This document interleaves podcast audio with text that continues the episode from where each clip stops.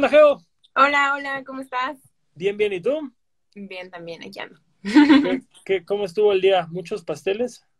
Un poco, un poco cansado atendiendo ahí envíos a domicilio. No, pero tú, tú te desempeñas en cocina hasta la fecha o, o haces un poco de todo o, o nada Yo- más estás sentada en un trono de chocolate dándole órdenes a todos. No, jamás voy a estar sentada en un trono de chocolate. Ahí no crece nada. Pero, Ah, bien ahí. Pero no, yo, eh, bueno, primero que nada tengo una repostería. Hola a todos. Este, y Justo, justo, tenemos que dar esa introducción. Geo, aquí presente, es repostera, tiene un negocio, un hermoso y delicioso negocio, todo eso rimó, llamado Pinche Dulzura, que yo conozco, el que está en la Roma, creo que hay otra locación. tenemos tres puntos de venta, pero dos son puro delivery y está la tienda. Ah, con madre. Ujú. Y la tienda, la tienda está chida, chéquenla, chéquenla. Si quieres la, la- bebé, pero tiene su amorcito. está petit, Sí. pero, pero llena de amor. Llena de amor. Pues te decía, yo realmente, o sea, empecé todo yo solita en cocina con mi mamá y ahorita te contaré igual bien la historia, pero ahorita yo estoy más metida como en hacer estructuras operativas, yo soy la parte operativa y eh, pues mi chamba es hacer como que todo funcione sin que yo tenga que estar en la cocina ni en la tienda, ¿sabes? Porque nuestra idea pues es poder franquiciar y hacer que esto pues crezca y pues no va a crecer si yo estoy atorada en cocina o en tienda. Entonces Claro. mi, mi lugar es hacer pues estructuras y ahorita estamos lanzando, bueno, estamos por lanzar la tienda en línea. Entonces antes de que se lance la tienda en línea, pues yo tengo que empezar a crear las estructuras de los pedidos y cómo canalizarlos y así. Y ya en eso, en eso ando. Oye, pero, ¿y cuando tuviste que hacer esta transición de full time cocina a esto, no, no extrañaste la parte de la cocina? Sí, hay un montón de veces que me da la ansiedad, ¿sabes? Es como, yo siempre digo que los proyectos es como tener bebés, o sea, es como tu hijo. Entonces, así como que de pronto a mí me da de que la ansiedad de que digo, güey, no estoy ahí y no tengo control de todo, ¿sabes? O sea, me gusta tener control de las cosas, de saber qué pasó y dar un, una respuesta de, ah, pues esto por esto, ¿no? Y, y yo no estando ahí, pues es delegar, ¿sabes? Entonces, sí, de repente digo, güey, quiero estar ahí. Porque aparte, este negocio empezó en Veracruz, empezó cuando yo tenía 16 años y empecé en la banqueta de casa de mi mamá. O sea, como puestito callejero, como, como en las caricaturas era el Sí, puesto de sí, limonada, así era. Sí, totalmente, sí, así. Empecé en la banqueta.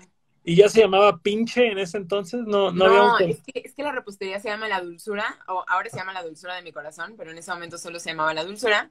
Y ya que- cuando llegué aquí a la ciudad y yo no tenía como chance de abrir porque no tenía socios, pues hice mi canal, hice mi cuenta y yo me llamo pinche Dulzura. Pero Ah, ok, ok. La, la repostería es dulzura, tú eres pinche dulzura. Ujú, sí, Es sí, ese, es ese término de nobleza el que diferencia uno del otro. Es el Bueno. término de amor y rebeldía. Vámonos, vámonos en retroceso. Justamente empezamos muy, muy adelante en la historia del proyecto. Empecemos más atrás. ¿Siempre te interesó la cocina, diagonal repostería, diagonal hacer postres o, No, o cómo pasó esto?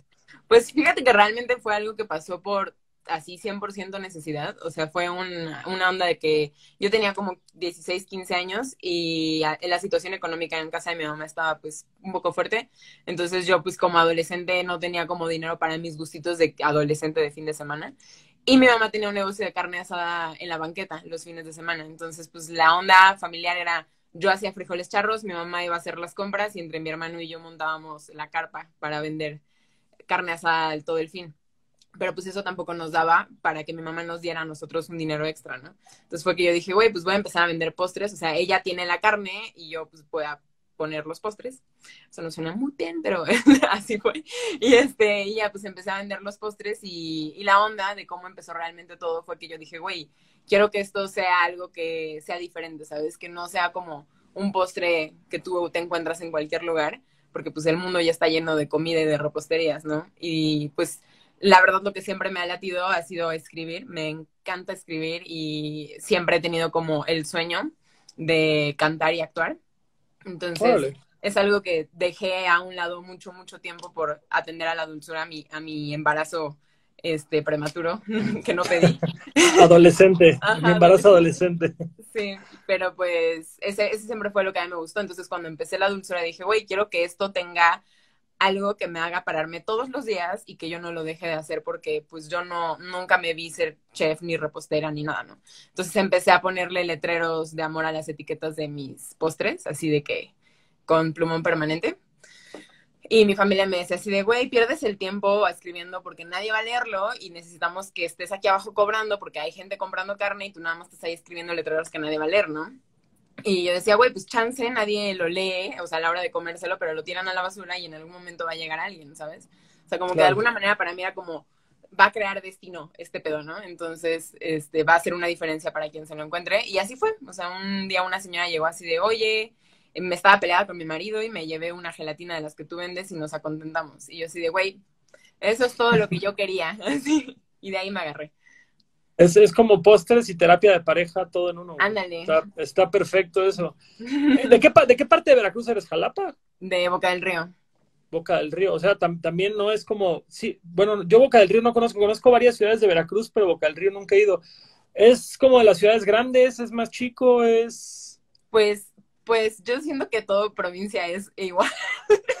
siento que tengo derecho a decir esto porque viví 20 años allá, entonces me puedo, puedo burlarme de mi Veracruz, pero es, o sea, siento que es gran, o sea, es, pues es grande, ¿sabes? Es provincia al final del día, pero pues es, no sé, ciudad de bueno, si, comparas Jalapa, si comparas Jalapa y el puerto, ah, yo sí veo dos mundos diferentes. Sí, Boca del Río es más grande que Jalapa 100%. La verdad es que yo nunca salí de Veracruz en cuestión de ir a, o sea, Jalapa fui una vez, 20 minutos creo, y ya, pero no es como que conozca todo de Veracruz. Solo yo estuve en el puerto y ahí en Boca del Río y ese es, ese es mi ranchito.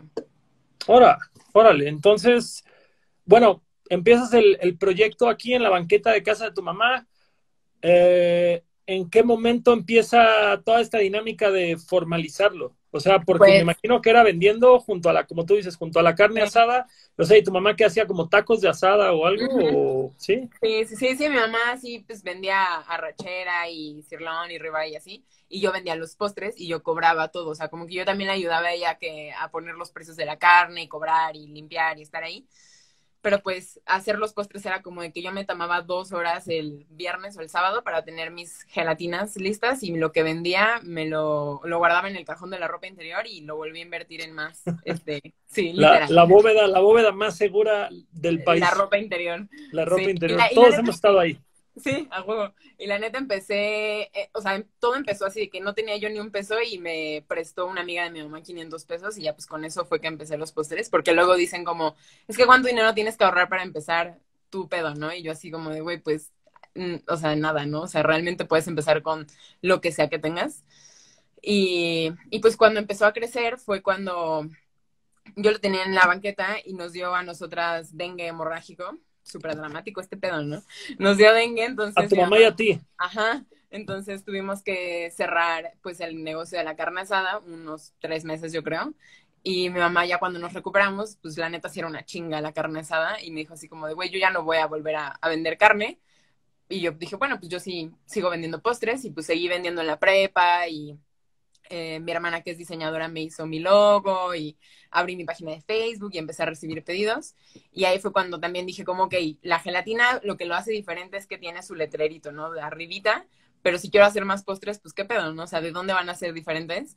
Y ahí fue que dije, bueno, voy a hacer un brownie con galleta. Y como que a mí se me hacía raro porque yo, yo veía que nadie en Veracruz ni en la Ciudad de México hacían brownie con galleta. Y yo decía como, güey, pues si nadie lo está haciendo es porque es imposible, ¿sabes? O sea, es una estupidez que yo lo esté pensando. O sea, a alguien ya se le debe haber ocurrido. Y pues no, lo hice y, y pues salió bien. Fue raro que nadie lo hubiera hecho. Oye, pero, pero, tú, tú, ahora sí que tu escuela gastronómica, ¿qué fue? ¿Recetas de internet o recetas de la familia o mero experimentar? estuvo muy cagado porque mi mamá se dedicaba a la repostería embarazada de mí. Entonces ella vendía pasteles así de que de casa en casa con sus amigas. Y pues yo nunca me metí a la cocina ni me importó mucho como ese pedo. Pero cuando empecé a vender las gelatinas, esas gelatinas sí fue una receta pues que yo ahí como que le moví y estuve probando hasta que quedó bien.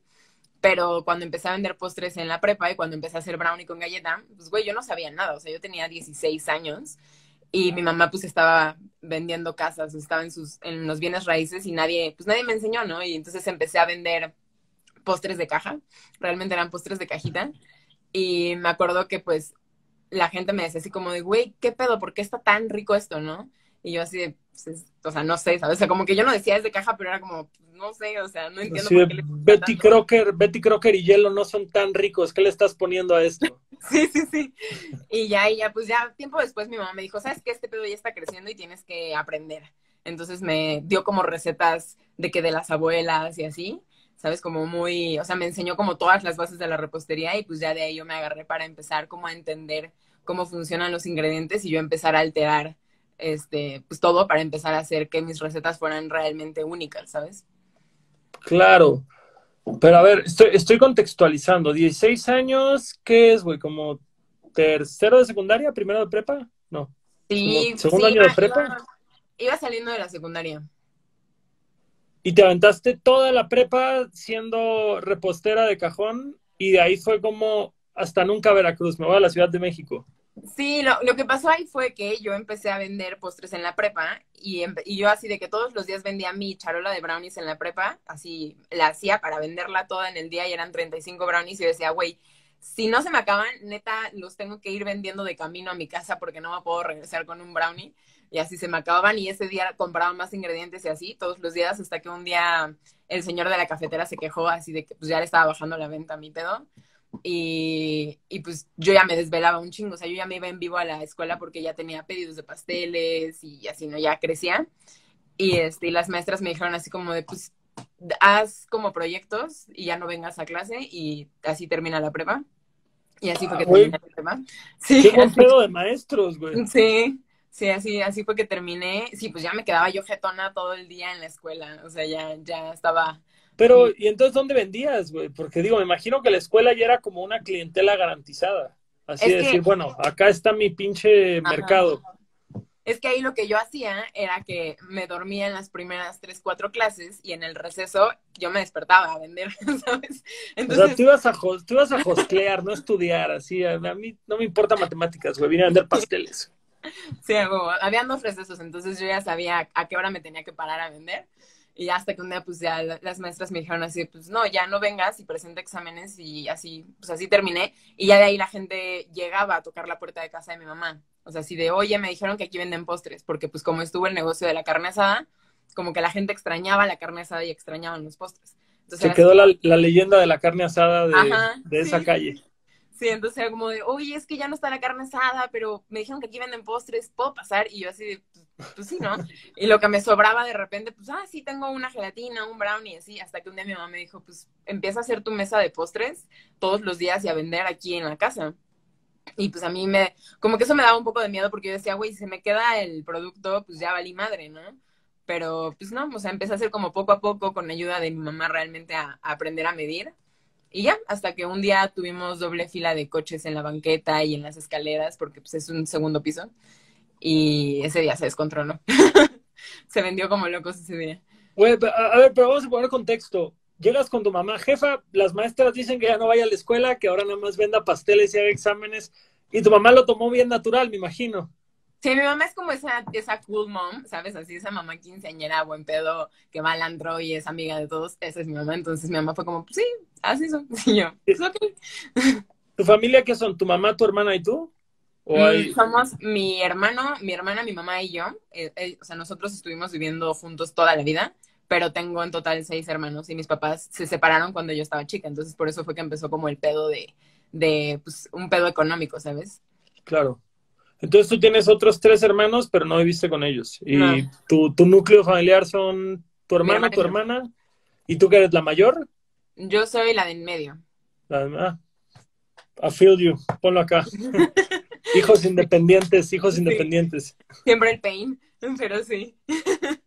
Oye, está, está poca madre, güey, esto de que si hiciera la filota y llegara y escalera doble fila en la calle y todo. Y, y esto dices, fue prepa, toda la prepa. Al final de la prepa, ¿es que te mudas a la Ciudad de México o, esa transición cómo se da? Ahí eh, te digo que ese día que se descontroló la venta, ya vendíamos, o sea, ese día la gente llegaba y decía, quiero un brownie. Y habían como 10 personas sentadas en la sala. Y yo así de, sí, es que las dos charolas que están en el horno ya están vendidas. Te tendrías que esperar a que entren otras dos charolas y que luego salgan para que yo te pueda dar tu brownie. Y la gente se pues yo me siento aquí a esperar, ¿me puedo tomar un café? Y yo, ok. Entonces estaba como, de verdad, es un pedo que yo creo que esto es algo que voy a contarle a mis nietos algún día, de verdad, porque fue, es un pedo así inhumano, ¿sabes? Así como, como que había una conexión súper chida, así de que la gente, eso es algo bien padre de provincia, ¿sabes? Como que la gente te abraza de una manera bien cabrón, o sea, cuando creces con ellos, es como si fuera su familia de alguna manera y se vuelven tu familia también, es como muy íntimo todo. Entonces, justo así fue la dulzura, creció como en casa. Para mí, Veracruz es mi casa y fue así como ese pedón. Y después de ese día que estuvo tan padre, pues para mí fue como, güey, tenemos que abrir tienda. O sea, ya en ese momento mi mamá ya me estaba ayudando a mí y ya, porque yo ya no me daba abasto sola y mi hermano también a veces nos ayudaba. Y ese día yo le dije que quería abrir una tienda y ella me dijo que ella no quería, que pues la neta ella pues prefería quedarse en casa por todo el pedo de Hacienda, todo el pedo legal y administrativo. Y pues para mí fue como de, güey, pues sí quiero saber qué va a pasar si me salgo de la casa. Entonces me fui a abrir mi tienda a los 17, casi 18 años. Todavía en Boca del Río. sí. sí, sí, me fui a abrir la tienda y tenía, yo creo que a lo mucho acababa de cumplir 18 años cuando abrí la tienda y me salí de vivir de casa de mi mamá al mismo tiempo. Entonces yo vivía arriba de mi tienda y este y pues estuve en ese local como unos casi tres años, como dos A ver, obviamente no quiero meterme en cosas que no me interesan ni nada, pero güey, 17 años montando un local de la nada, ¿estabas ganando demasiado dinero, güey, de vender pasteles o, o, de, o, de, plano hay ahí una, una discrepancia fiscal? Güey. Yo estaba así de, ¿qué puta madre está pasando? O sea, ese pedo reventó como si fuera una bomba, ¿sabes? O sea, fue así como, yo, no es porque sea mi pedo, te lo juro, yo sé que suena súper mal que yo que soy la que lo hace lo diga, suena egocéntrico, pero de verdad no había algo como lo nuestro en Veracruz cuando la dulzura nació. O sea, nadie hacía lo que yo hacía y después de que yo empecé, obviamente empezaron a salir muchos negocios, que qué chido, porque lo que queremos es que haya negocios que no solo vendan cosas, sino que te den una experiencia. Pero, pues, si, ese pedo se descontroló y pues me dio la facilidad de poder, pues, vivir eh, arriba del local. Y la neta es que como morra adolescente fui súper pendeja y no me... Güey, no, o sea, es una realidad, ¿sabes? Porque eh, hay que decir las cosas como son. Yo fui un adolescente y viví el sueño adolescente, ¿sabes? O sea, el sueño emprendedor adolescente lo viví porque, pues, tuve una buena idea, pero no me administré, ¿sabes? Valí madre. O sea, la, la, venta estaba muy chida en la tienda, todos los días teníamos lleno, o sea, nos iba de huevos. Y yo estoy segura que en Veracruz está muy claro qué es la dulzura, pero pues si no lo administré, entonces ahí fue cuando dije, quiero irme a la ciudad, porque para mí fue como, quiero ponerme un reto, que es irme a la ciudad donde sé que ahí o crezco o valgo madre, ¿sabes? O sea, o agarro el pedo o voy a valer madre. Entonces ahí fue cuando dije, pues me quiero ir para allá y quiero regresar a Veracruz en algún momento, pero ya con más experiencia, con más madurez, a dar las gracias, ¿sabes? Como abrir una tienda aquí, pero para dar las gracias, porque yo vi que en Veracruz, cuando surgió la tienda, crecimos de una manera en la que fue así como, güey, este es el tope de Veracruz, ya no, de aquí ya no puedes crecer más, o sea, ya neta, todos los está lleno, a dónde vas saben qué es esto, tu competencia viene a probar tu producto porque es una bomba, entonces, pues ya aquí ya no vas a ir a otro lugar, necesitas irte a un lugar donde te rete para después regresar aquí a dar las gracias porque te dieron el, el o sea, la oportunidad y el honor de existir, ¿sabes? O sea, de poder hacer. Claro. Si mis cálculos son correctos, mientras tú traías este proyecto que, que está eh, floreciendo de una forma increíble, estaban a media administración de Calderón. Entonces, el tema de la inseguridad no estaba. Yo me acuerdo, yo me acuerdo de lo que veía de Jalapa y lo que veía del puerto, y como te digo, no estoy muy familiarizado con Boca del Río, pero no te, digo, más allá del güey de la cafetería de la escuela, nadie más te pedía derecho de piso o algo por el estilo. No, fíjate que tuvimos mucha suerte porque sí estaba bien, bien pesado todo el pedo en Veracruz también. Justo por eso mi mamá empezó a, a involucrarse conmigo en, en, la repostería, porque yo estaba, yo ya no me daba abasto sola y ella vendía casas y ya todas las personas que ella les rentaba era así como de, no, es que la inseguridad está horrible, yo ya me voy de vivir de aquí porque está mal. Entonces, pues el trabajo de mi mamá pues se afectó totalmente por la inseguridad y pues yo siempre, ese fue uno de nuestros miedos más grandes y mi mamá también, o sea, mi mamá también por eso quería que yo no, no abriera tienda y ella no quería abrir tienda porque también era como, güey, es que abres tienda y te expones a todo. Y yo en ese momento, sí, y yo en ese momento adolescente para mí era como, pues, o sea. No hay pedo, me vale, madres, no me va a pasar a mí. Quiero ir a vivir la vida y yo puedo contra todo. pero pues sí, hoy ya estando aquí en la Ciudad de México y ya me doy cuenta de realmente lo que es tener un negocio que crece, una marca, ser responsable, o sea, estar buscando un camino donde tu, tu marca, tu negocio crezca y vaya a algún lugar y no solo subsista y te dé de comer. Claro. A ver, bueno, vamos a contextualizar nuevamente. Como a los 20 dices que fue que te pasaste de Veracruz para acá. Tenía como 21, yo creo.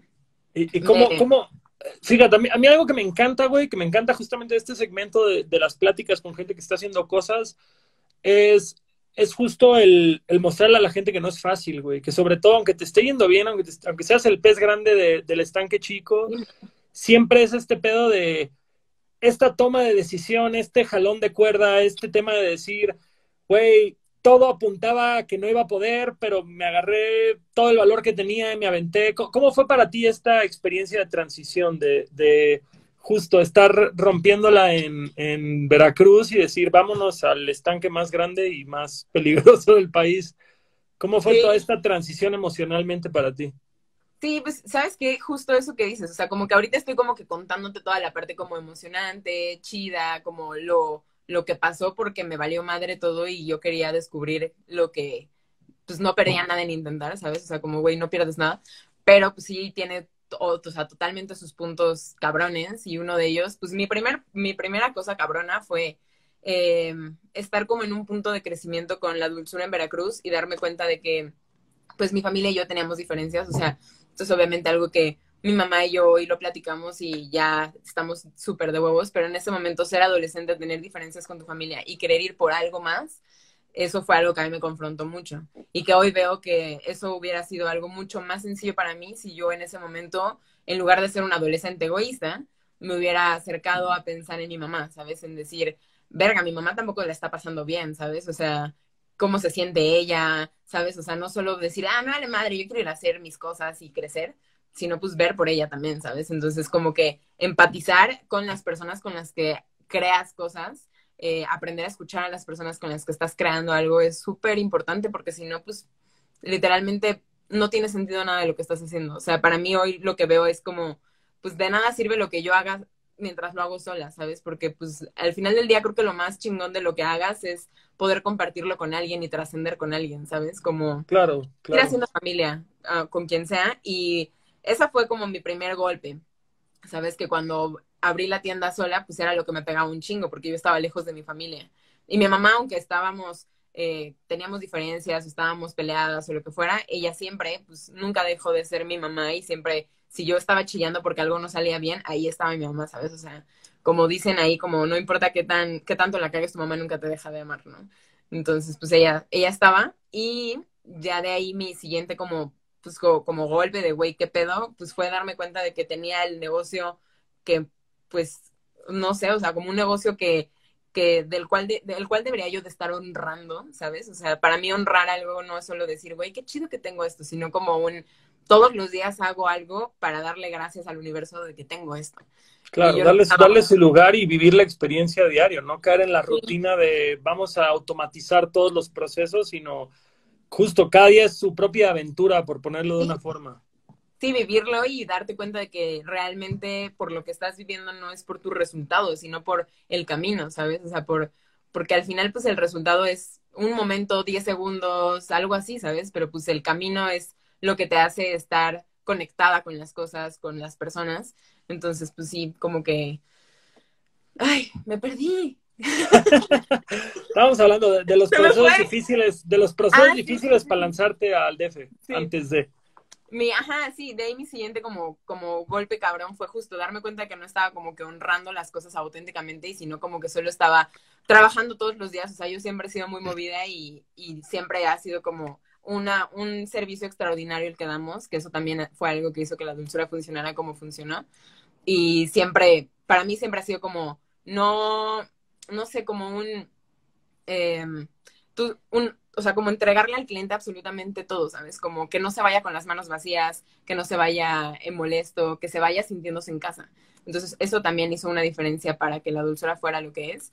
Y a mí como que lo, que lo que me pegó realmente como golpe fue darme cuenta de que pues yo podía estar volteando para atrás y decir, güey, qué chido todo el camino que llevo recorrido, pero no estoy haciendo nada por el futuro ni por el día de hoy. O sea, yo todos los días terminaba con dolor de rodillas, no comía realmente, me comía puros postres todo el día, tenía, o sea, no me sentía a gusto con mi cuerpo, ni conmigo, ni con mis decisiones, este, o sea, mal, ¿sabes?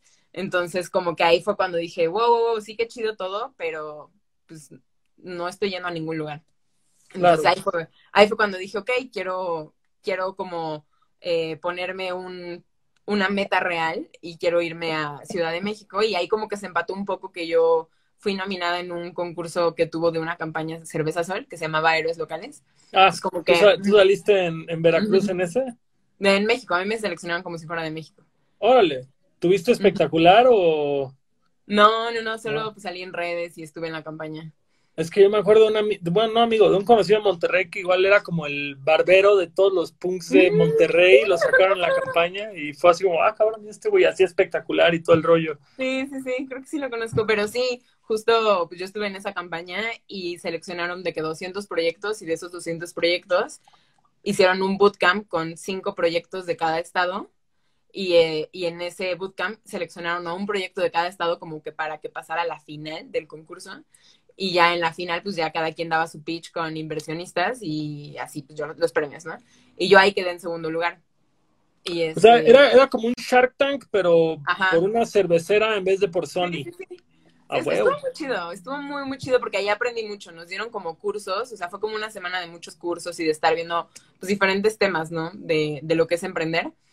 Y pues ahí conocí a la directora de Startup México y me ofreció pues hacer como mi modelo de negocio para estar aquí en la ciudad. Y ahí fue que yo dije, pues, o sea, yo lo quería hacer en Veracruz y ella me dijo, ¿por qué no lo haces acá? Cierra Veracruz y vente. Y yo así de...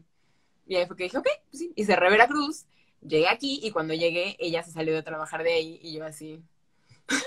sí. Y estuve tres años sin poder abrir la tienda.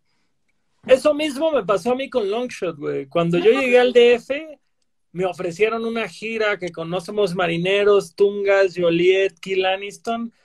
Mando toda la chingada, que ahora sí que quema las naves, todo. Llego, sí, se canceló la gira. Es como, ¿qué chingados hago ahora? No puedo volver a Cancún, güey. Y a, justo a hostlearle, a encontrar la pinche forma de sacarlo, güey. Sí, justo fue eso. Para mí fue como, no mames, o sea, llegué con mi batidora, con mi, todas mis cosas, y así llegué a casa de mi hermana que me hizo paro de quedarme ahí y así, no, pues ya no. Y yo. Ah, bueno, chido, chido que tenías a tu hermana. Tu hermana es la mayor. Sí. O tu, o tu hermana, ok, tu hermana es la mayor. Ella es, diseñadora y ya estaba establecida aquí en el DF y llegaste a apañarte el sofá un rato. Sí, sí, yo, yo fui paracaidista de mi hermana unos cuantos veces, varios. Sí, pues justo llegué aquí y pues para mí ese fue como, eso fue como algo también muy cabrón, ¿sabes? Que llegué y fue así como, pues güey, nada de lo que pensabas que iba a ser como iba a ser, es así, ¿sabes? O sea, tu plan cambió por completo y para mí fue como, no mames, pues no me puedo regresar a Veracruz, ya estoy aquí, ¿qué hago? Y pues literalmente para mí fue como, pues bueno, voy a empezar a freelancear en todo lo que es digital. O sea, fui community manager, social management, editora web, así, de mil cosas. Pero ahí, ahí ya había cerrado Veracruz, fue de, aquí están las llaves del local, chido la banda, nos vamos al DF, chido. Sí. Y, y, los de la cerveza no te habían dado ni un peso, era todo como potencialmente ven acá y lo desarrollas.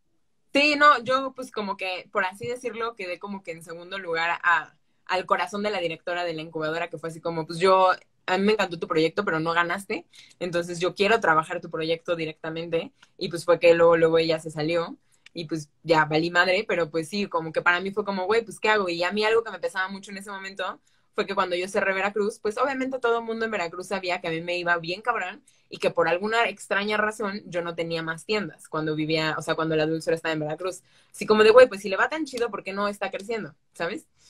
Entonces, cuando me vine para acá, pues para la gente en Veracruz lo que empezaban a decir era como, ah, pues ya cerró, ya no va a poder volver a abrir, ya, pues ya valió madre, no pudo. Entonces, como que por, en algún sentido como que eso me retaba, ¿sabes? Como el hecho de que la gente estaba como hablando, ¿sabes? Como de, güey, no va a poder. Entonces, para mí fue como, no tengo prisa, voy a estar aquí en, en México haciéndole de mil madres hasta que pueda abrir la tienda aquí. Y cuando pueda abrir la tienda aquí y crezca aquí y logre tener una, o sea, una operación estable, voy a ir a Veracruz y voy a dar las gracias y va a ser increíble. Entonces. Fíjate, acá, acá es justo como un crossroad que me abre una, una pregunta. Si tú dices que originalmente lo tuyo no era la repostería, tú tenías más inclinaciones, disfrutabas escribir, querías actuar, querías cantar, llegas al DF sin negocio, ¿cómo es que no surgió esta de, decir, sabes qué, güey, estoy acá, chingue su madre, busco actuación, clase de vocalización, escribir de copy en una empresa, o sea, ¿por qué fue entonces el, pues ya no hay nada que te ata, ya, ya no eres el, el ahora sí que la columna vertebral ayudando a tu mamá, ya no estás así, ya ahí ya había un cariño por cocinar, me imagino. Eso, eso era, o era mente el ego de pinche gente de Veracruz, no me van a venir a decir que no puedo. O sea, ahí, ya había, Ajá, ahí había un apego o algo. Sí, yo creo que era un, un 99% amor y un 1%, hijos de su puta madre van a ver que sí puedo, porque yo puedo. Entonces sí, sí hubo un 1%, que ese 1% claro que me ayudó en los momentos en los que yo ya no quería nada, ¿sabes? Como, yo le di, yo digo como que cuando las cosas como como no chidas también tienen su lado chido porque te ayudan a salir de alguna manera, ¿sabes? Pero pues, son, las que te forman el carácter y las que y las que terminan dándote el mejor desenlace de la historia. Si todo fuera bueno, pues no no no habría, no habría con qué. Sí. Sí, también obviamente hubo en algún momento personas que, que, pues, que son de mi familia, que me quieren, que las quiero, que sé que el cariño no está en duda, pero que por intentar protegerme me decían, güey, hay un punto de incompetencia y vas a crecer y en algún momento no vas a poder responderle al tamaño de tu negocio y vas a cagarla. Entonces, en ese momento para mí era como, ¿por qué dices que me quieres si no me apoyas, si no me ayudas? Pero ya después entendí como que realmente no era que eso tuviera, o sea, como que me quieren no tiene que ver con que me digan esto, sino realmente es como su compromiso de alguna manera, como intentar protegerme de que no la cague, ¿sabes? Como, yo creo que es como de alguna manera que para ellos la vida es así e intentan protegerse y intentan proteger a los demás de la misma manera, como reflejando inseguridades o algo así. Pero totalmente, totalmente. Sí, pero pues ya luego entendí, güey, no es personal, ¿sabes? Porque eso también es bien difícil cuando estás empezando algo, que todo te lo tomas personal y que es como, no mames, sí, yo puedo, ¿sabes? O sea, y, y vas haciendo las cosas sin realmente tener una intención con la que conectes, ¿sabes? Con algo que te mueva y te apasione, si no es puro ego, puro enojo, puro rencor. es que en, un principio casi, casi tu único puente es la arrogancia, güey, de decir, donde un chingo más la han cagado o no han podido, yo sí voy a poder. Porque si no es por esa arrogancia, si no es por eso, no tienes nada, güey.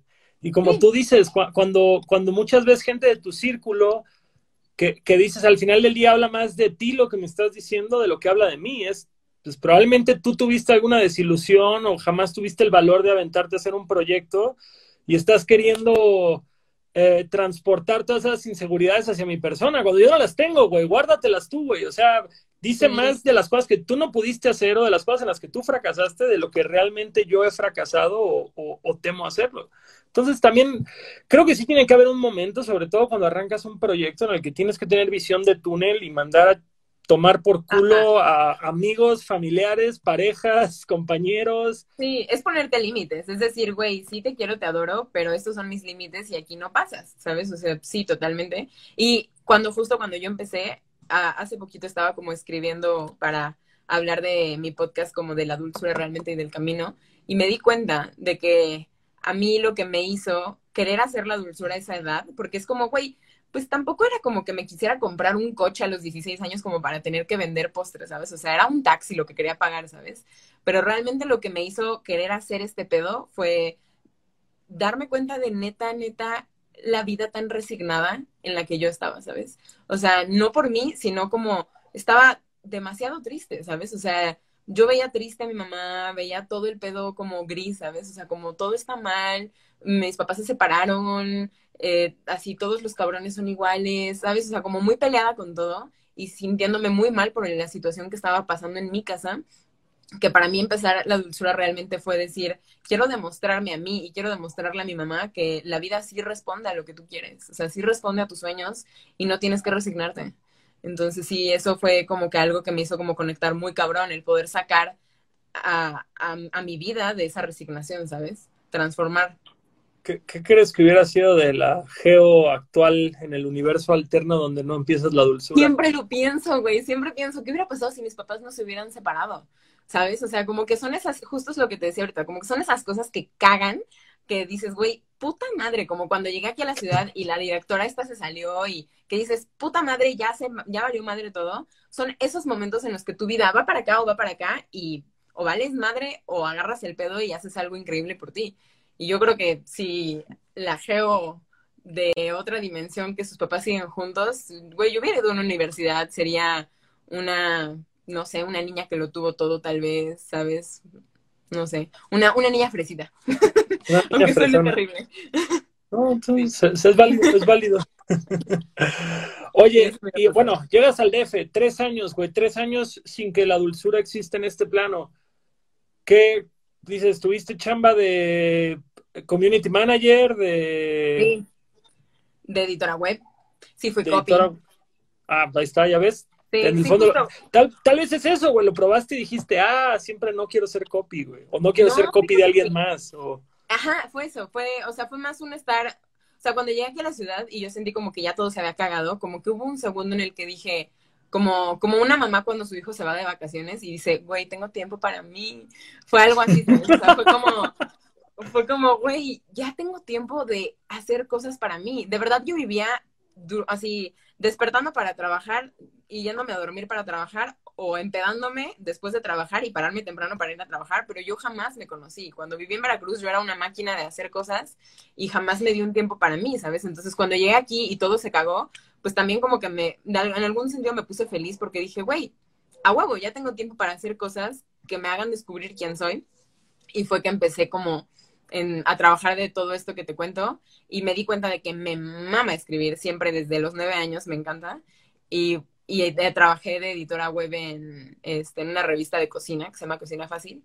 Ahí estuve un rato y pues sí, me di cuenta de que era muy buena y de que yo siempre pues como que sacaba chido como los números en las chambas en las que yo estuviera. Y dije, güey, pues voy a trabajar para alguien más un rato y después no voy a volver a trabajar para nadie más. Y este, y pues ahí cuando yo llegué acá y no pude abrir la dulzura fue que dije, güey, voy a empezar mi canal de comida, porque no quiero que, como que mi pedo ajá, o sea, mi, mi conexión con la comida se pierda. Entonces empecé mi canal y por eso se llama Pinche Dulzura, porque el canal se llama ¿Qué Pinche Dulzura? Y ya ahí fue que empecé.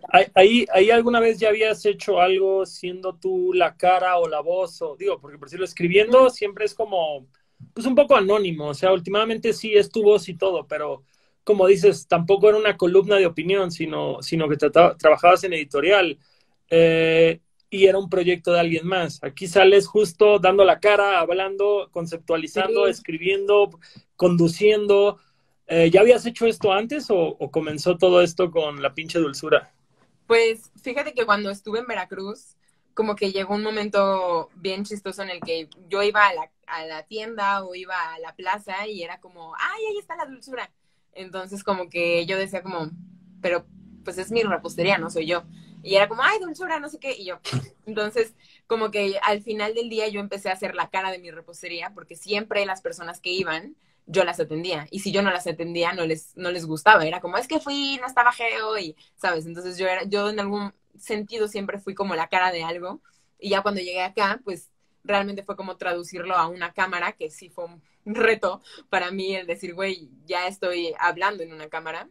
Y empecé con el canal, empecé con mi cuenta de Instagram, empecé a, a descubrir qué me gusta escribir, de qué me gusta hablar, e hice las paces con mi cuerpo, empecé a, a descubrir pues realmente qué quería hacer y, y, siempre, siempre ha estado ese gusanito de, de cantar y actuar, que ya este año ya dejé de hacer que, o sea, empecé a hacer que ya deje de ser un sueño frustrado el cantar, pero ahí, voy. Y ya, ya estás haciendo, estás haciendo canciones, un canal de música o algo. No, estoy, realmente estoy empezando a tomar clases, poco a poco, aprendiendo a, quiero tocar el piano, pero todavía no llego allá, entonces estoy aprendiendo a tocar el ukulele con calma.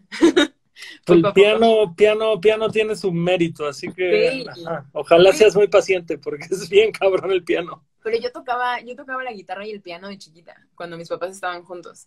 Entonces yo estuve pues uno, un año, año y medio tocando guitarra y piano a los siete, ocho años, nueve años. Entonces, mm. pues, como que está ahí un poco dormido el, la sensibilidad musical. Sí, sí, pues sí, y ya de ahí estuve tres años, te digo, como que moviendo todo este pedo de ver quién chingados quería hacer y qué quería hacer. Y ya el año pasado fue que pues hablamos mis socios y yo, me asocié con mi hermana y me asocié con un amigo de mi hermana que también es mi amigo y este ellos trabajan juntos en una agencia digital, entonces pues ya nos asociamos y justo como que una parte muy cabrona para mí de haber cerrado Veracruz, haber estado tres años cerrando, o sea, sin tienda acá y estar por abrir, fue hacerme la pregunta de, ¿de verdad quiero hacer esto? ¿Sabes? O sea, eso que dices tú, como ya no hay nada que me ate. ¿Quiero hacer esto o no quiero hacer esto? Y, y realmente, porque aparte tuve la opción de venderlo, o sea, de decir, yo tengo todas las recetas, tengo el concepto, sé que funciona, puedo venderlo y puedo empezar mis cosas que siempre quise hacer y mandar a la verga esto, ¿no? Pero pues fue, pues, darme cuenta, o sea, como cuestionarme mucho y pensar en realmente por qué hago esto. Y pues fue ver que no lo hago solamente porque sea un negocio que empecé desde chiquita ni porque sean postres, sino porque auténticamente me encanta, aparte de escribir de amor y que todo el menú de la dulzura son personajes de amor, em, me encanta crear, ¿sabes? Es algo con lo que conecto mucho, con crear, estar creando constantemente. Y ahora me doy cuenta también de que algo que me, me encanta de la dulzura es poder tener un equipo que me hace crecer, que me exige crecer, o sea, en, en, una indirecta, pero siempre es como hay que dar más, ¿sabes? Entonces, eso a es... a ver, desglósanos, desglósanos la columna vertebral de la dulzura. ¿Quién es, quién es, quién, cuánta gente hay que hace de todo este equipo? Ok. Em, yo pues fui la que empezó con todo este pedo. Ahorita mi mamá también sigue vendiendo postres en Veracruz, por si algún día van. Ella sigue vendiendo allá en su casa, en donde empezamos. Pero acá... Me robó las recetas, las recetas que yo hice, me las robó mi propia madre. No, no, no. Ella, ella de verdad es una maestra. Ella me enseñó así, güey, toto. O sea, todavía cuando me atoro le marco y ella siempre tiene una respuesta. Yo creo que no existe alguien más perfeccionista que mi mamá y yo sé que todas las mamás son así. Pero no mames, si un día tú vas a Veracruz y te atiende a mi mamá, ella es otro pedo. Mi mamá es cero perfeccionista y en la cocina menos. Tiene un chingo de cualidades, la amo, para mí es la mejor mamá del mundo, pero en la cocina no, no destaca mi mamá. No, mi mamá es así, una cosa muy, muy cabrona. Y yo creo que eso fue algo de lo que también más trabajo me costó aprender. El darme cuenta de, el dejar de ver a mi mamá como que estábamos compitiendo porque nos estábamos dedicando a lo mismo y empezar a aprender de ella, ¿sabes? Empezar a, a, reconocerla, a honrarla también y decir, güey, aprendo de ti y ella también aprendió de mí. Yo, yo hice todo el concepto, yo le puse los nombres a todo, yo creé la marca y el nombre y pues realmente yo creo que la vida se hizo mucho más fácil cuando fuimos vulnerables las dos y nos acercamos a decir, güey, te necesito, y ella también a mí, y, y fuimos un equipo, ¿sabes qué es lo que te digo ahorita? Realmente la columna vertebral. Pausa, ¿y, y, no, ¿y no han tenido la discusión de que tu mamá opere la dulzura allá? O sea, ¿es renuente hasta la fecha a, esa idea? No, pues es que, o sea, mi, mi, mi acuerdo con mi mamá es que a ella le encanta hacer postres, ¿sabes? Y para mí es como, esto, o sea, el hecho de que la dulzura haya nacido sí nació porque yo lo hice nacer por, necesidad, pero tú me diste todo para que esto fuera lo que es, ¿sabes? O sea, si, sin ti yo no hubiera podido y sin mí esto no existiría.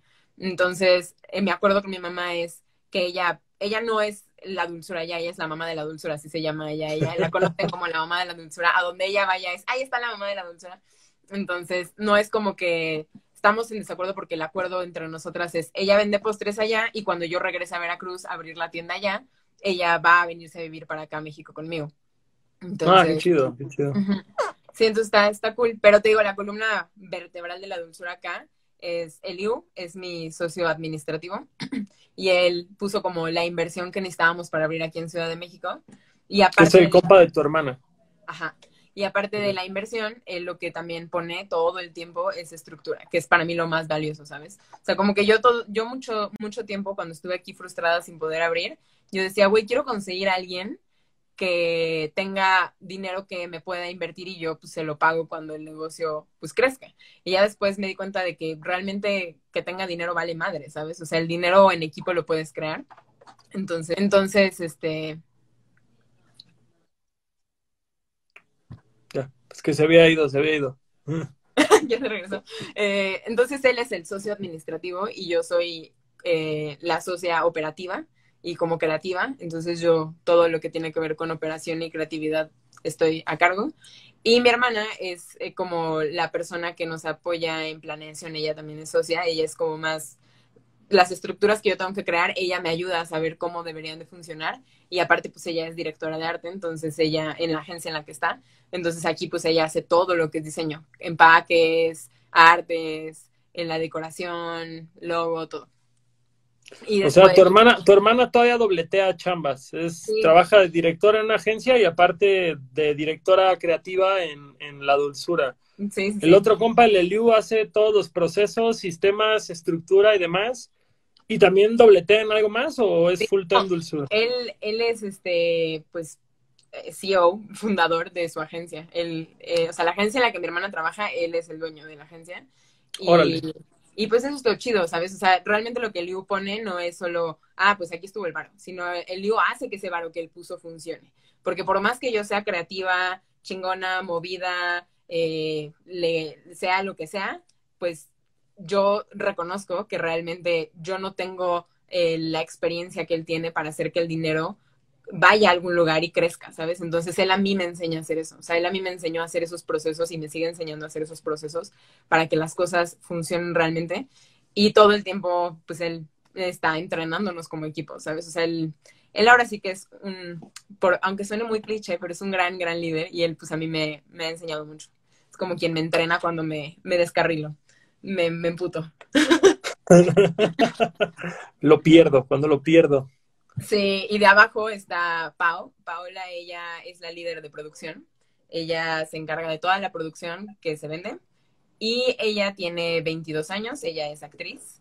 Y este, y pues a mí, para mí eso está bien chido, ¿sabes? Porque me gusta mucho trabajar con personas, pues que, es, que estén chicas y que, que sean chicas y que estén movidas, porque me hace como conectar, ¿sabes? De alguna manera y pues ella es súper movida la producción pues, va, va creciendo y lo más chido de Pau es que como que todo el tiempo está viendo por más, ¿sabes? Creo que cuando estamos desarrollando un proyecto, un negocio, lo que sea, es muy fácil decir, güey, esto está siendo muy difícil, yo no puedo, yo no puedo hacer esto, esto es mucha chamba, ya no descanso. Y que creo que el secreto realmente es darte cuenta de que, pues, tú no, o sea, las personas no son una silla, ¿sabes? Que dices, güey, la silla ya es así y ya no puedes hacer que se estire más, ¿sabes? Sino, pues yo lo veo, o sea, yo siempre lo platico con ella y con el equipo como, güey, somos como liga, ¿sabes? Entonces, la liga va a tirarse todo lo que tú quieras y eso no significa que tienes que sufrir, eso no significa que va a valer madre, sino es como un ir entrenándote en tener estructuras que hagan que todo sea más rápido, que tengas mayor capacidad para hacer que el trabajo funcione mejor. Claro, crecer, crecer y, y saber pues justo, agarrar más responsabilidades, más proyectos, no ser unidimensional en tu trabajo. Sí. Pero, Paola dices que se llama. ¿Y ella se avienta la producción para las tres locaciones? Oh, God. Muy madrugadora, me imagino. No, ella, bueno, su horario ella es de 9 de la mañana, o sea, realmente ella empieza temprano para que en la tarde podamos estar surtiendo cuando se acabe el producto. Eh, ah, ella, empieza, en la mañana y sale a las 5 de la tarde. Ah, brutal, brutal. y bueno, ¿y quién más, quién más está en el equipo? Está, bueno, por otra parte tenemos a la persona que está a cargo de las compras, que él pues realmente lo que, lo que nos ayuda es en hacer compras y en mover el producto a puntos de venta, ¿sabes? O sea, como que él eh, surte tiendas, surte los puntos de venta y recoge charolas, recoge merma y se lo regresa a producción.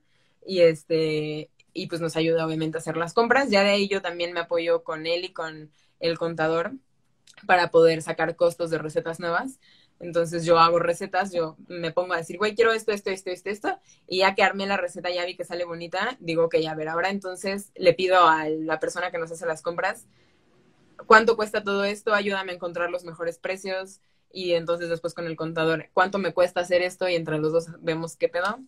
Y hay una persona en medio de el contador y la persona que hace las compras que aún no sé realmente cómo decir, así decirte qué, o sea, así como Paola, que es líder de producción, él es como todo, ¿sabes?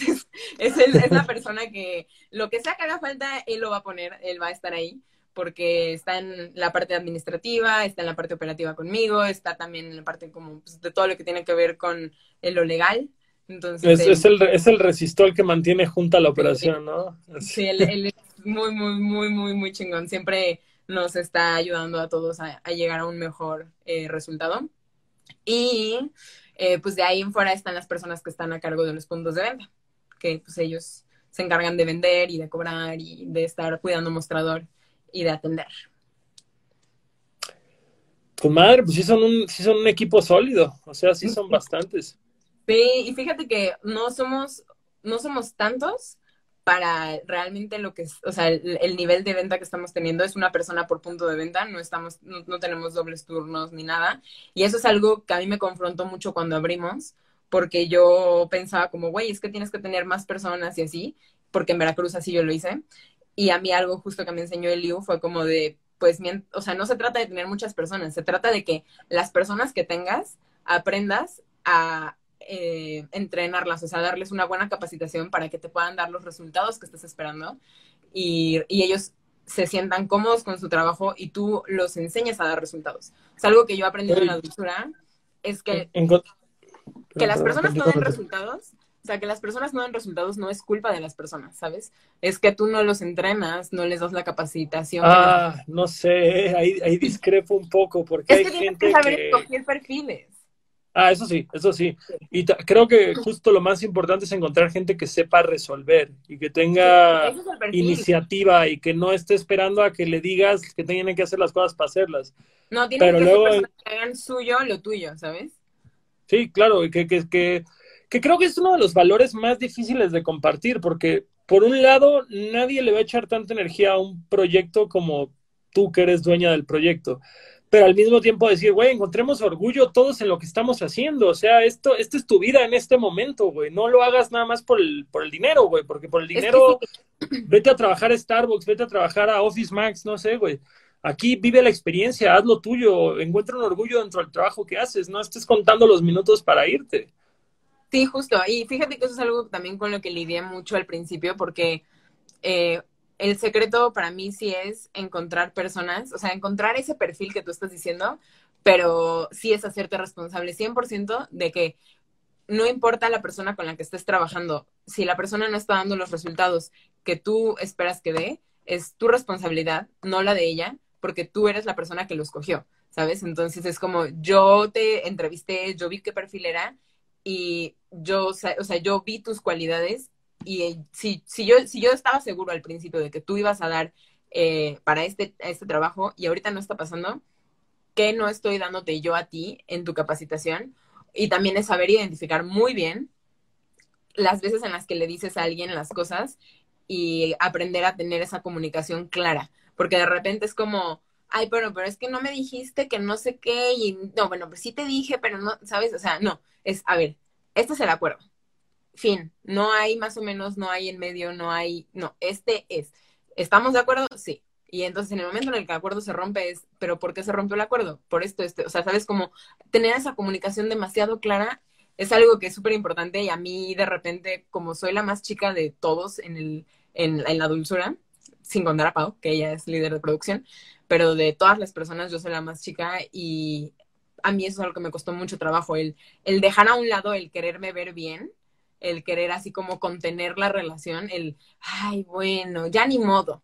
Luego, ¿sabes? No, no, no, o sea, eso es algo que a mí, me ha costado, sí, no, y no, y tampoco ser mal pedo, simplemente hacer sentir a la otra persona que importa y saber, hacerle saber que sí importa lo que ella quiere y, y traerlo. Es como, nosotros le decimos como llamar a cuentas, que no es un regaño, es como poner aquí en la mesa el acuerdo que habíamos dicho y ver qué pasó. Pero pues, claro, confrontando. El, lidiar con, la, con, la, realidad de decir, mira, güey, o sea, esto no tiene nada que ver, no me caes mal, no tengo un problema contigo, pero este fue el acuerdo, no lo cumpliste reiteradas veces, sorry, se fue a la chingada la relación laboral, no necesariamente emocional. Pero, ¿alguna vez sí has tenido que correr gente por porque no se entiende dentro de este esquema? Claro que sí, si no, no podría saber, o sea, para, para poder hoy saber lo que sí funciona, debí de haber pasado por lo que no funciona. Es como, pues no, no llegas al, al, a la parte de, ah, mira, claro, por esto era esto sin haberla cagado. Entonces sí, obviamente, pues varias veces fue como que contratar personas porque, ah, pues están, o porque, ah, pues es el conocido, la conocida, ¿sabes? Y pues... Es que, güey, ese, eso de contratar al compa o contratar al cuate o al amigo tiende a tener, cuando, cuando sale bien es precioso. Sí. Pero cuando sale mal es un pinche desastre horrible. Sí. Y es que cuando trabajas con la familia, o sea, para mí así fue como de, güey, yo ya trabajé con mi mamá, me agarré de las greñas con ella un rato, nos amamos, como siempre, pero yo ya trabajé con mi mamá, no voy a tocarme. Eso, eso fue la manera, lo que me hizo agarrar a mí el pedo. Fue así como, si ya trabajé con mi mamá, que es la persona más sagrada de mi vida, y nos agarramos de la greña, no me voy a tocar el corazón por absolutamente nada en este mundo para hacer que las personas, pues, cuidarlas y que, ay, no, pobrecito, pobrecita, o sea, pues no, hay que hablar de las cosas como son, ¿sabes? O sea, y, y sí, al principio, pues sí, contraté de, de repente personas que, cuando, ya después cuando yo hablaba con mis socios, era, bueno, entonces, ¿por qué lo contrataste? Y yo así, pues, pues porque Estaba parecía chava. que quería. No, pues porque Estaba chava. que. Sí, o sea, pues así como de, güey, pues es que tenía, me dijo que tenía todas las ganas de trabajar, ¿sabes? Y es como, pues no, güey, así no funciona, ¿sabes? No, es que justo es o que venga recomendado de alguien que sea de tu absoluta confianza o justamente que, que, que a mí me lo decía mucho mi DJ antes, me decía, es que tú apoyas a toda la banda a la que le vale madres, a la que a ti te interesa más que lo hagan que ellos que dicen que les interesa. ¿Por qué no empiezas a apoyar a gente que realmente esté metida en eso y que realmente te pueda mostrar con acciones que le interesan, no con estas palabras y sonrisa y ojos brillantes, ¿no, güey? Chinga su madre. Hay, hay hechos, no el, la clásica persona que siempre dice, es que este es mi sueño, este es mi sueño, este es mi sueño, y bueno, ¿qué estás haciendo para lograr tu sueño? No, pues es que si tuviera, no, pues chinga su madre, güey, ya, el que sigue, sí. no. Sí, justo es eso, es como, güey, no necesitas nada. Y, y es algo que creo que cuando lo logras ver en una situación, eh, te puedes dar cuenta de que funciona en todas las situaciones de tu vida. Yo hace poquito me di cuenta, creo que fue por una completa estupidez. Estaba tomando unas fotos para la tienda en línea y, y como que les empecé a tomar más bonitas y le dije a mi hermana que las quería tomar más bonitas para ocuparlas para el feed de Instagram. Y ella me dijo como, güey, ¿por qué no mejor las tomas? Ella le dice como situacional, que es así como armarte una foto bonita para Instagram, ¿no? Y yo así, no, es que no tengo tiempo, tengo prisa. Y me empezó a decir como, ah, bueno, eh, estás muy necia, no quieres escuchar. Y a la mera hora me quedé pensando y yo así de, güey, todo es tan sencillo, tan complicado como tú lo quieras ver. O sea, y así cuando te das cuenta de que algo es sencillo en una cosa, solo te tienes que preguntar cómo tiene que ser sencillo en esta otra cosa porque es igual de sencillo en todo o igual de complicado. Entonces, como, como te lo quieras pintar. Mm, está chido eso. ¿Te has puesto a pensar a dónde te gustaría llevar todo este proyecto? O sea, como la versión definitiva de la dulzura, ¿hacia dónde va? Sí, pues la idea, la, idea inicial primero, o sea, como realmente la hemos tenido bien planteada desde que nos asociamos, que fue como, ok, nos vamos a asociar y para dónde vamos a ir. Pues realmente queremos franquiciar esto y justo parte de mi, de mi chamba es hacer manuales. Entonces yo me encargo de hacer todos los manuales operativos, que es como las recetas con fotos, con todo, ¿sabes? O sea, para que así una persona que nunca en su vida ha tocado una batidora pueda hacerlo increíble, ¿sabes? O sea, esa es mi chamba, así de... La, la meta es que un mono pueda venir a hacer esta receta y le quede increíble. Porque realmente no se trata de tener aptitudes, se, se trata de tener un buen manual que te enseñe bien. ¿A dónde, va, ¿A dónde va todo este proyecto de la dulzura? ¿Qué te gustaría hacer? A mí me gusta mucho, vamos a pintar esto, si tu repostería fuera una banda y tú estás empezando a tocar, que tal vez también podemos empezar con la pregunta de qué música escuchas ahora que estás tomando clases, pero no va tanto por ahí la pregunta, es más bien como si, si la dulzura fuera una banda, ¿a- ¿de quién se hubiera inspirado para el sonido? O sea, ¿a qué otra banda hubiera emulado en sus primeros ensayos en la cochera? Uy. Yo creo totalmente Santana.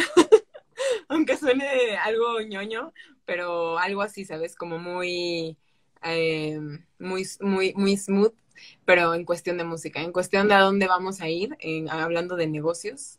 Yo lo veo más como un, no sé si conoces este, este güey que tiene su negocio que se llama, bueno, no, su programa se llama Cake Boss.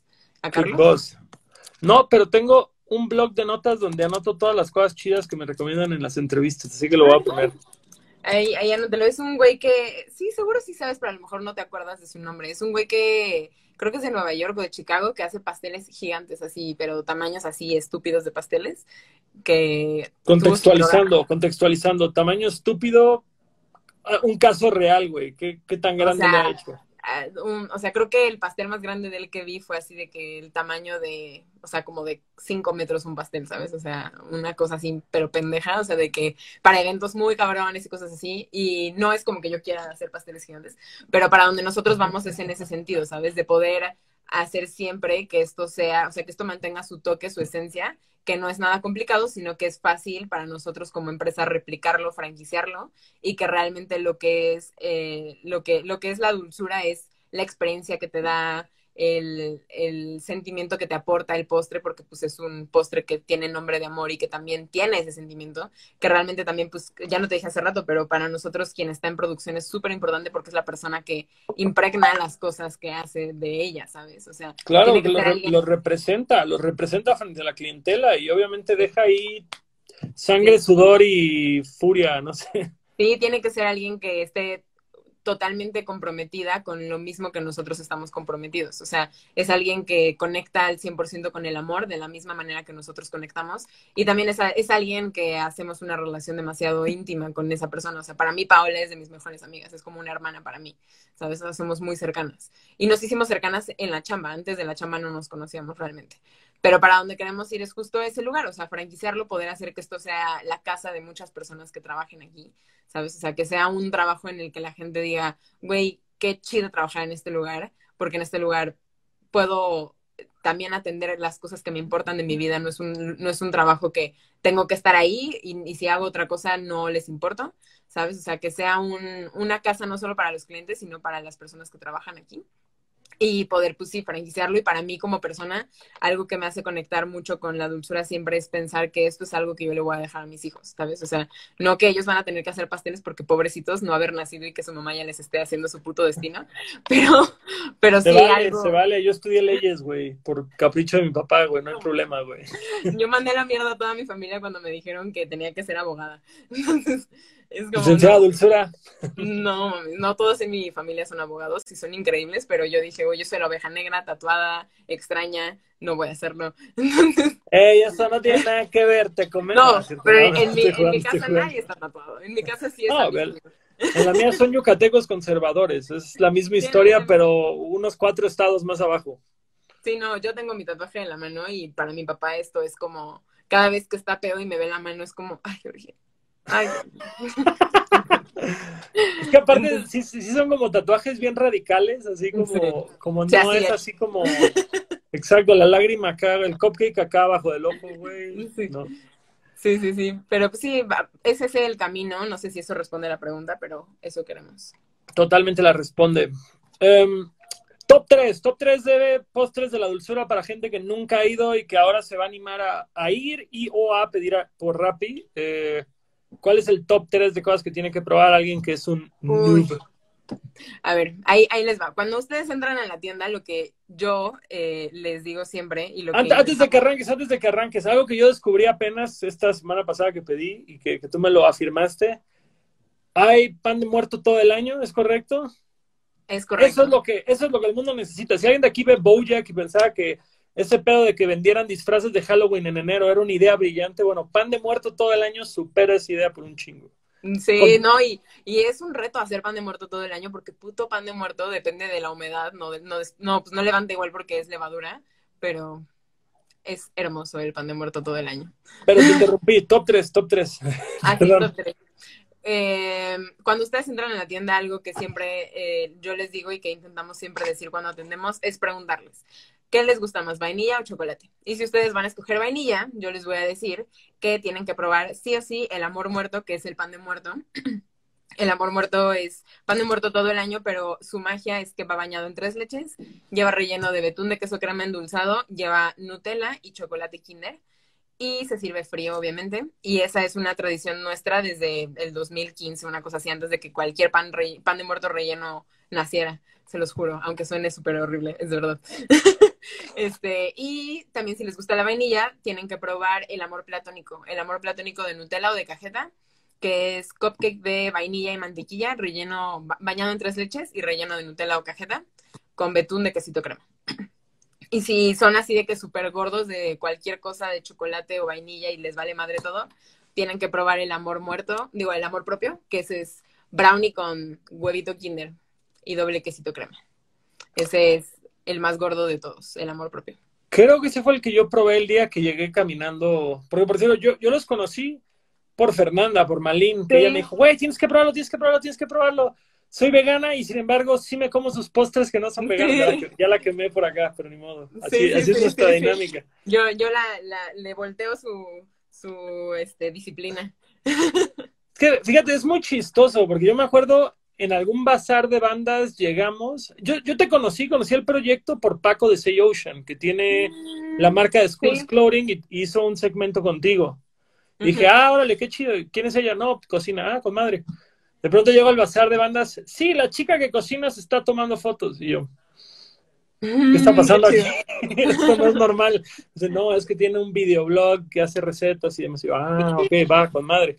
Y entonces ahí Fernanda y tú se volvieron súper amigas y siempre me hablaba y me hablaba y me hablaba. un día caminando, de pronto volteé a ver y pinche dulzura y fue como, vamos a probarlo. Y todo rico y delicioso y excelente. Y probaste el amor propio, el de huevito kinder. Exacto, que tenía queso crema y era como sobre un brownie. Ajá. ¿Sí? Ah, ese fue el que probé justamente porque llegué y lo vi y dije, esto se ve delicioso, deme uno para llevar, por favor. Mm, y así fui caminando, comiendo.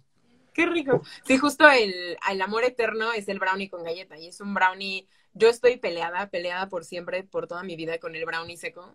Yo así me caga que exista este brownie que es como un simple panque de chocolate, pero la gente le dice brownie. Y es como, güey, no, el brownie es cremoso, es suave, es así como una cosa muy, muy cremosa. Chocolate líquido, ¿no? Como que si mueres un brownie y no se te mancha la mano de chocolate líquido, ¿realmente es un brownie? ¿Comiste brownie? Sí, sí, sí. Exacto. Y este, el amor eterno es brownie con galleta horneada, puede ser galleta Chips Ahoy o galleta Oreo. Y el amante o el amor propio son el mismo brownie, pero la diferencia es que el amor propio tiene doble queso crema y huevito Kinder. Y el amante tiene doble Nutella y menos queso crema con chocolate Kinder arriba. Suena muy complicado y muy confuso, pero no lo es, pandilla. No lo es. Y en el menú dice que lleva cada cosa para que no sean bolas. Sí, si se meten al Instagram de la dulzura, es más fácil que ustedes se, se guíen intuitivamente. Pero mi top 3 personal, dejando a un lado que les guste más, es el amor eterno, que es el brownie con galleta. A mí me gusta de galleta chips. El besito de amante, que es merengue italiano y va relleno de queso crema Nutella y Kinder y siempre me estoy peleando el, tercer lugar por el amor muerto o por el amante. Entonces siempre estoy entre esos dos. Con madre, con madre, perfecto. Pues bueno, para concluir, para concluir, digo, de entrada, Geo, muchísimas gracias por acompañarnos el día de hoy, por platicarnos toda la trayectoria de este proyecto. La verdad es que yo no tenía idea de todo el paso que había detrás. Digo, obviamente cualquier negocio exitoso es un chingo de trabajo de, de fondo, pero es una gran historia, güey, es una gran, gran historia la del proyecto. Entonces, la neta, qué chido, toda la suerte del mundo con el proyecto, ojalá depa un chingo más, ojalá se haga franquicia y, haya uno en cada esquina, sea Oxo, Banco, Dulzura, así en ese orden. Eh, tenemos una dinámica, tenemos una dinámica, justamente la muy generosa gente de la Dulzura nos está dando un premio de un cupón, ¿un cupón por cuánto? 300, y 120, ¿no? Vale. ¿Cuál va a ser la dinámica? La dinámica es que pueden pedir por cualquier app de delivery, porque estamos en todas, pueden pedir eh, un postre del menú que ustedes digan, quiero probar este. O pueden pedirlo también por WhatsApp, que tenemos envíos a domicilio al Estado de México y a Ciudad de México, sin límite ni nada. Y piden su postre y hacen una historia de por qué escogieron ese postre. Y la, pues la historia como más cool con la que más conectemos se lleva esos premios. Vale la pena, ¿eh? Pueden invertir en un postre pequeño, ser muy Un postre de 35 pesos y se ganan 300 pesos. Y, se, ganan 10 veces eso casi. Así que es un negociazo, piénsenlo. Sí. pues muchas gracias por invitarme igual y igual. Sí, justo algo, o sea, hablando de mucho de la emoción de todo lo que platicé acá contigo, tal vez no se notó mucho justo que siempre van a haber cosas confrontantes cuando hagas cualquier cosa y que nada va a ser sencillo. Y que claro que hay días que es una joda y que claro, hay días que quiero mandar toda la mierda, irme a vivir a la playa, a Puerto Escondido y no saber de nadie, pero pues son, son momentos muy pequeños y siempre se trata de que recuerdes por qué estás haciendo lo que haces, entonces por si alguien por acá dijo, güey, qué sencillo, no, no es sencillo, es una joda todos los días. pero lo vale, pero lo vale, es importante. Ajá, lo vale. Cada vez que haces algo, lo, lo vale. Y gracias por invitarme. Hombre, un placer, Geo. Muchas, muchas gracias. Los dejamos con la dulzura, la pinche dulzura. Ahorita aquí en mis historias voy a pegar justamente todos los, todos los temas para, para que no metan la pata y se lleven ese premio. De entrada tienen que seguir a Leche Star Milk, a Pinche Dulzura y la dulzura.mx y ya de ahí entrarle al concurso. Nos vemos, nos vemos el viernes, amigos. Nos vemos, Geo. Bye bye, gracias. Y pues bueno, así acabamos por hoy. No sé quién sea Camilo y no creo parecerme a él, pero bueno. Eh, muchas, muchas gracias a todos los que vieron esto. El viernes tenemos un invitado de lujo.